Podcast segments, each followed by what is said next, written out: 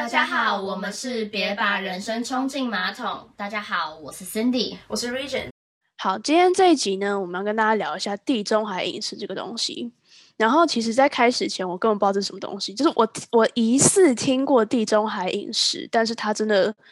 在我脑袋并没有一个非常清楚的记忆点。这样，所以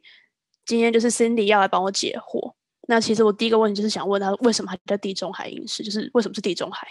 他们为什么叫地中海呢？因为地中海饮食是源自于地中海的地区，像是希腊、意大利南部以及西班牙，他们的传统的饮食。因为我印象中，就是地中海饮食好像仪式跟健康是还蛮挂得上边的。那它是这样吗？对，因为地中海饮食已经连续三年荣获第一名最健康的饮食法，所以其实。它有非常非常多的健康的好处，像是它抗发炎啊，然后可以比较长寿，然后它也可以保护心脏啊，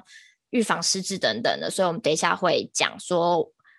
地中海饮食要去怎么去实施。对啊，那它要怎么实施？就是既然像就是像你说，它可以预防这么多东西，那其实大家应该要都实施地中海饮食。说实在的，如果它是个这么健康的饮食模式的话。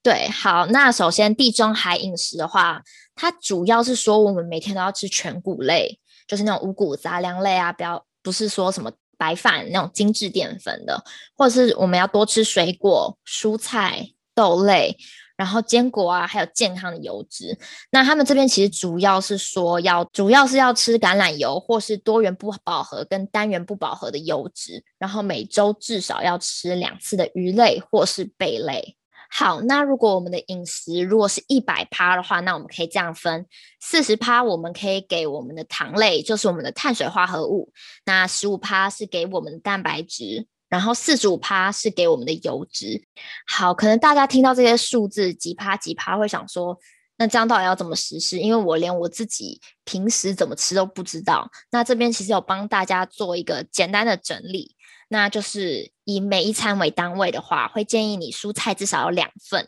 然后水果我们可以吃一到两份，五谷杂粮的话我们也可以吃一到两份，然后橄榄油的话我们可以吃一茶匙，这样是四十五大卡。大家也不用担心说这样吃油会不会很胖，其实你这个油其实也可以拿去做炒菜。这样子的话也是 OK 的。好，那个我这边想要问一下刚刚的问，就是像你说每天要吃健康的油脂嘛，然后你有讲到说什么多元不饱和跟单元不饱和，那那个是什么？就是我刚刚听了有一点 问号。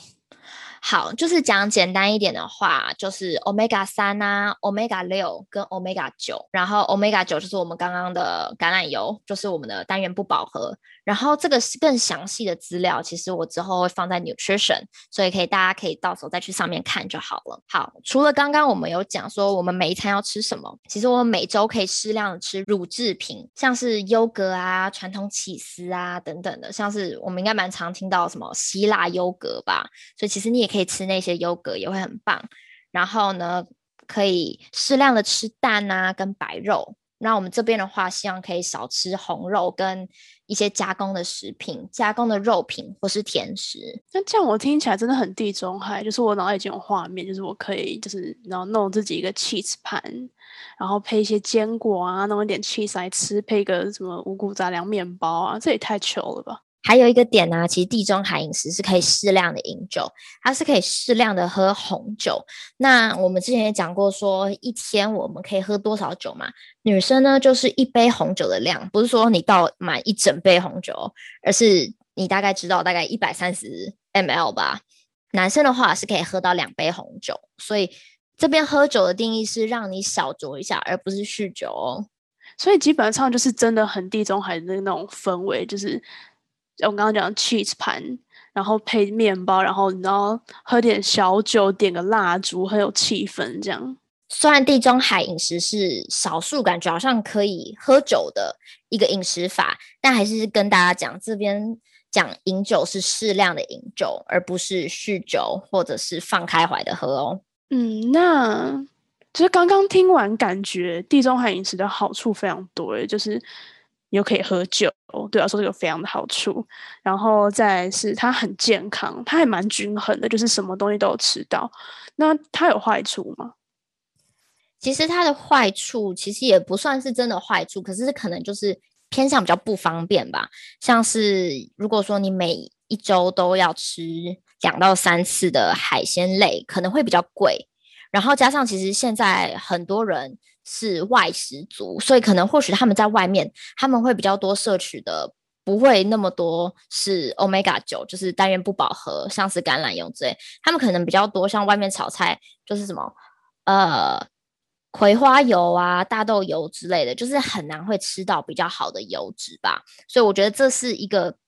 不算坏处，只是比较不方便的一个地方。然后如果你今天是为了去减肥的话，其实这个饮食法并不是为了减肥而设计的，但是。如果说你今天去改变饮食，然后你开始吃的健康，吃的比较均衡，你一定是会有减重的效果，因为它其实是有一个实验是说，就是有。两组人，然后呢，他一个是吃低脂饮食，然后另外一个是吃地中海饮食，然后呢，都可以发现说，哎，其实他们都是有减重的，他们平均都有减到四点七公斤。所以其实虽然说地中海饮食并不是为了减重而设计的，但它其实对于减重来说，其实还是会有帮助的。也会建议大家说，今天不管你是为了减重，还是你是为了为了健康的疑虑来去做地中海饮食，其实都是非常非常推荐的。那它其实也有很多好处，像是刚刚讲嘛，它很均衡，它基本上你能想到的，基本上都是有摄取到，像是什么矿物质、维生素、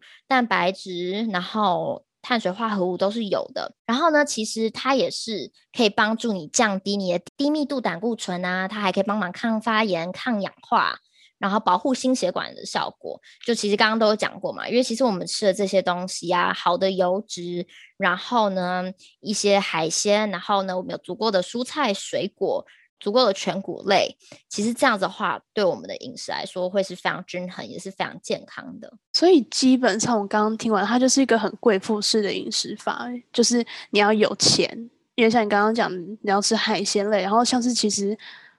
乳制品就是好的 cheese，好的 yogurt 也是不便宜。然后再来就是你要有时间，你要有钱有闲，因为你可能就是像你刚刚讲的外食族会比较不好控制，说到底它在里面加的内容物是不是符合这些要求跟标准？这样对，所以其实我觉得其实很多饮食法吧，就是主要还是看你的生活形态能怎么配合。那假如说你只有假日。比较有时间或者比较有办法去做做地中海饮食，其实你也可以调假日一两天去做地中海饮食。你可以把你平时喜欢吃的一些比较红肉啊，或者是胆固醇比较高的东西换掉，然后换成比较好、比较低脂的健康的海鲜类。其实这样也是 OK 的。就是如果说你真的觉得实施起来真的比较难，那我们其实可以以。把少吃红肉、少吃甜食、少吃加工品这个地方去着手的话，其实也是可以的。因为我觉得在现在的社会里面吧，其实很难让你去做到百分之一百去实施这个饮食计划，因为真的就是价位会比较高一点点，然后在外面也会比较不方便。但是如果其实你可以从一些些东西开始去着手。然后至少每一餐至少蔬菜有两份，然后每天都有吃水果，然后把精致淀粉换掉，换成五谷杂粮，吃一些玉米啊，吃一些地瓜等等的，那这样也会很好。那像这样听完，那他有不适合的族群吗？因为像一六八或是生酮饮食这种，他们都可能会对孕妇或是一些有心血管疾病的人会不适合。那地中海饮食有吗？基本上是没有，但是如果说像是他不是说要建议你吃乳制品，适量吃乳制品吗？那如果你今天是有乳糖不耐症的人，就会建议你可以先把乳制品这方面可以先不用吃，因为如果说你有乳糖不耐，你通常会容易胀气或是会肠胃不舒服，所以这时候就会比较不建议。但是除了乳制品之外的，其实。除了乳制品之外，所有人其实都是可以去实施地中海饮食的。好，那我们今天这集就差不多到这边。然后就是，当然也欢迎大家去尝试看看这种地中海饮食会不会适合你。这样，那当然就是像有讲到的乳糖不耐症，或是像有讲到吃坚果嘛。如果你本身有过敏的状态的话，那当然就是该避的还是要避一下。这样，好，那我们今天这集差不多到这边，希望大家喜欢。那我们下次再见，拜拜。